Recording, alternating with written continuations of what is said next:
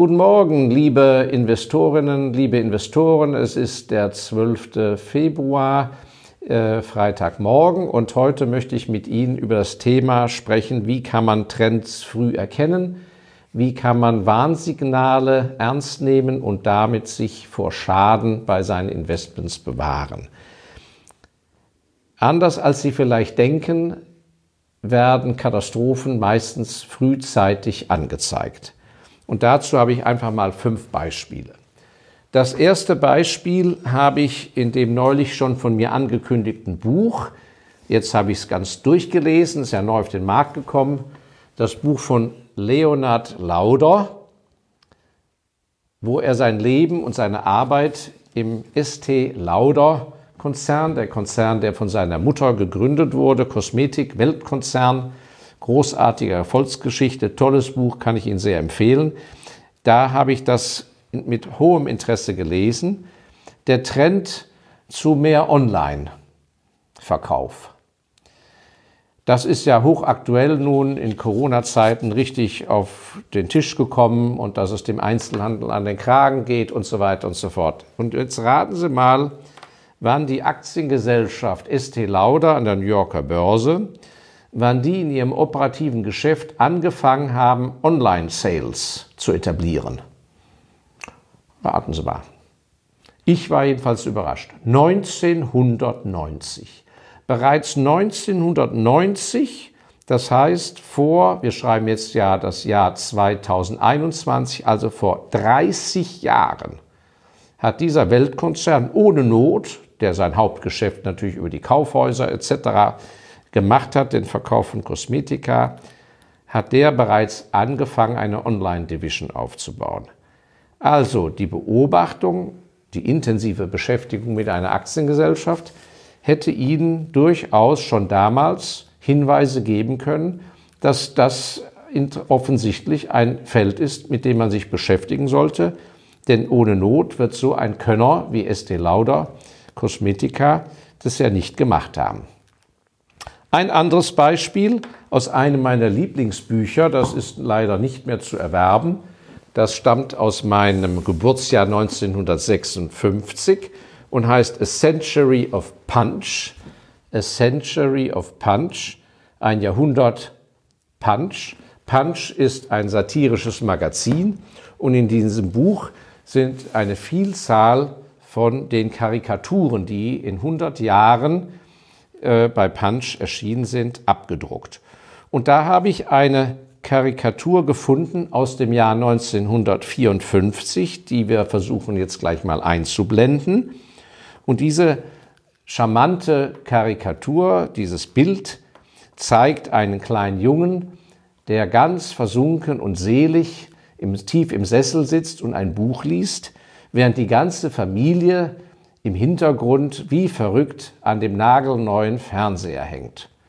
Und der charmante Untertitel heißt We are rather worried about William. Wir machen uns doch Sorgen um den William. Der William ist der kleine Junge, der das Buch liest. Das heißt, bereits 1954 begann der Siegeszug der digitalen Welt. Das heißt, Wer sehr langfristig und weitsichtig gedacht hat, hat nicht auf Papier und Buchbinderei und Leim gesetzt, sondern auf die modernen Medien. 1954 bereits als Karikatur und treffsichere Analyse der Zeit dokumentiert. Drittes Beispiel. Ich habe in meinem ganzen Leben keine einzige Kaufhausaktie besessen und das, obwohl die Kaufhäuser in den 80er Jahren, 1980er Jahren, absolute Könige waren. Und davor natürlich auch. Und das aus der einfachen Beobachtung, wie der Aufsichtsrat zum Beispiel von einem großen Kaufhauskonzern in Deutschland zusammengesetzt war. Da saßen im Aufsichtsrat gar keine, im Ruhrgebiet zum Beispiel, saßen gar keine richtigen Einzelhandelskaufleute keine wahren Leute, Ware nicht mit H, sondern Ware mit W-A-R-E-N, die aus dem Warengeschäft kamen, die eine haptische Ahnung hatten. Da saßen die Großkopferten, wie man in Süddeutschland sagt, da saßen die großen Urbarone in den Aufsichtsräten, die von Tuten und Blasen, wie es im Einzelhandel zugeht, keine Ahnung hatten. Und schließlich wurde sogar ein Finanzvorstand Chef des Warenhauskonzerns. Handelsgeschäft mit Kunden am Tag, mit Konsumenten, ist eine Kunst. Das kann man nicht an der Universität lernen. Da hängt es jeden Tag vom Wetter ab, von der Stimmungslage, von der Mode, von Farben, von Düften und so weiter. Und dieses Talent ist in, in reinen sozusagen Managementstrukturen versunken. Leuten mit Universitätsabschluss und so weiter. Und der ganze Zahn der Zeit wurde überhaupt nicht genutzt, denn die Finanzkraft war enorm. Was heute Amazon ist, könnte Karstadt sein. Die hatten die Chance. Die hatten die besten Voraussetzungen und stattdessen ist es abwärts gegangen. Und genauso haben sie sich, das habe ich damals persönlich miterlebt im Ruhrgebiet, über die Gebrüder Albrecht, die Gründer des Aldi-Konzerns, die einfache Discounter waren, lustig gemacht. Die hat man nicht für ernst genommen. Die hat man für kleine, poplige Kaufleute gehalten. Anstatt zu erkennen, um Gottes Willen, wir müssen auf die Discount-Schiene setzen. Also, und das war in den 1980er Jahren, habe ich persönlich erlebt. Und aus dem Beispiel müssen Sie folgende Schlussfolgerung ziehen. Die Kraft von solchen Firmen, wie damals die Kaufhauskonzerne, die hält noch fünf, sechs, sieben, zehn, 15 Jahre an. Aber die Zeit, wenn Sie es einmal richtig analysiert haben und den Trend erkannt haben, der Trend nagt an dem Dinosaurier. Und mein Ratschlag für Sie als Investoren ist, ich würde in nichts investieren, wo auch nur der kleinste Gegenwind permanent herrscht und eher zunimmt als abnimmt. Warum sollen Sie sich das antun? Das ist wie ein Tanzen auf einem Sprungbrett. Ein kleiner Tritt nach links und Sie sind unten. Also das hat mich in der Vergangenheit sehr bewahrt vor großen Fehlern. So, ich hatte versprochen fünf Beispiele, also kommen noch zwei. Selbst der Zusammenbruch von Börsenfirmen, die plötzlich über Nacht kommen, wie eine Firma im letzten Jahr, im Jahr 2020, ich habe die Aktie nie besessen und auch nie propagiert, die im internationalen Zahlungsverkehr tätig war mit Hauptsitz in München, ich brauche keinen Namen zu nennen, dieser Komplettzusammenbruch und Totalverlust der Aktionäre kam nicht über Nacht. Schon zwei Jahre zuvor gab es kritische Artikel. Und die Tatsache, dass diese kritischen Artikel, die waren bei der Financial Times erschienen, dass die als sozusagen Nationalbeschmutzung bewertet wurden und dass es eine deutsche Behörde angeblich gab, ich weiß den Namen nicht, man hat mir das gesagt, eine deutsche Behörde gab, die gegen diese Journalisten, die hier kritische Artikel über diese Firma schrieben, dass man gegen die gerichtlich vorgegangen ist.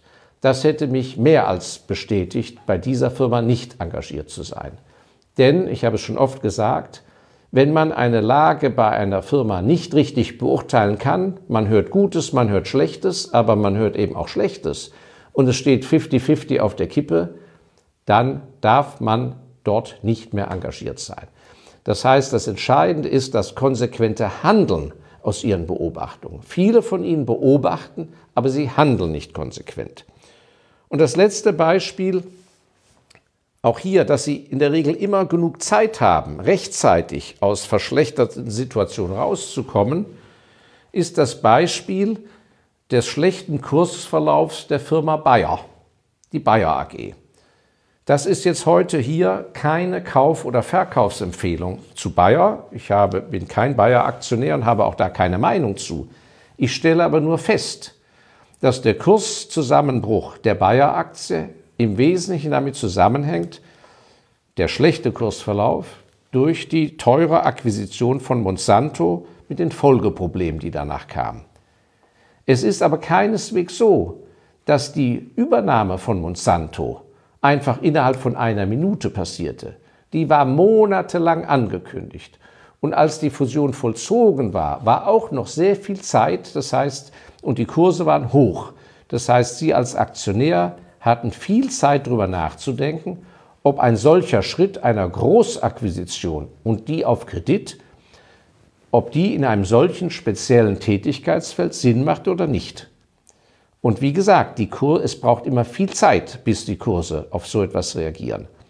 Das heißt, wenn man so etwas liest bei einer Firma, wo man sich engagieren möchte oder bereits engagiert ist, wenn fundamentale Veränderungen passieren, eine sogenannte Diversifikation, ein Schritt in ein Gebiet, wo die Firma noch nie gearbeitet hat, oder aber massive Umstellung großer Natur, ist es äußerst wichtig, das zu analysieren und entsprechend konsequent zu handeln.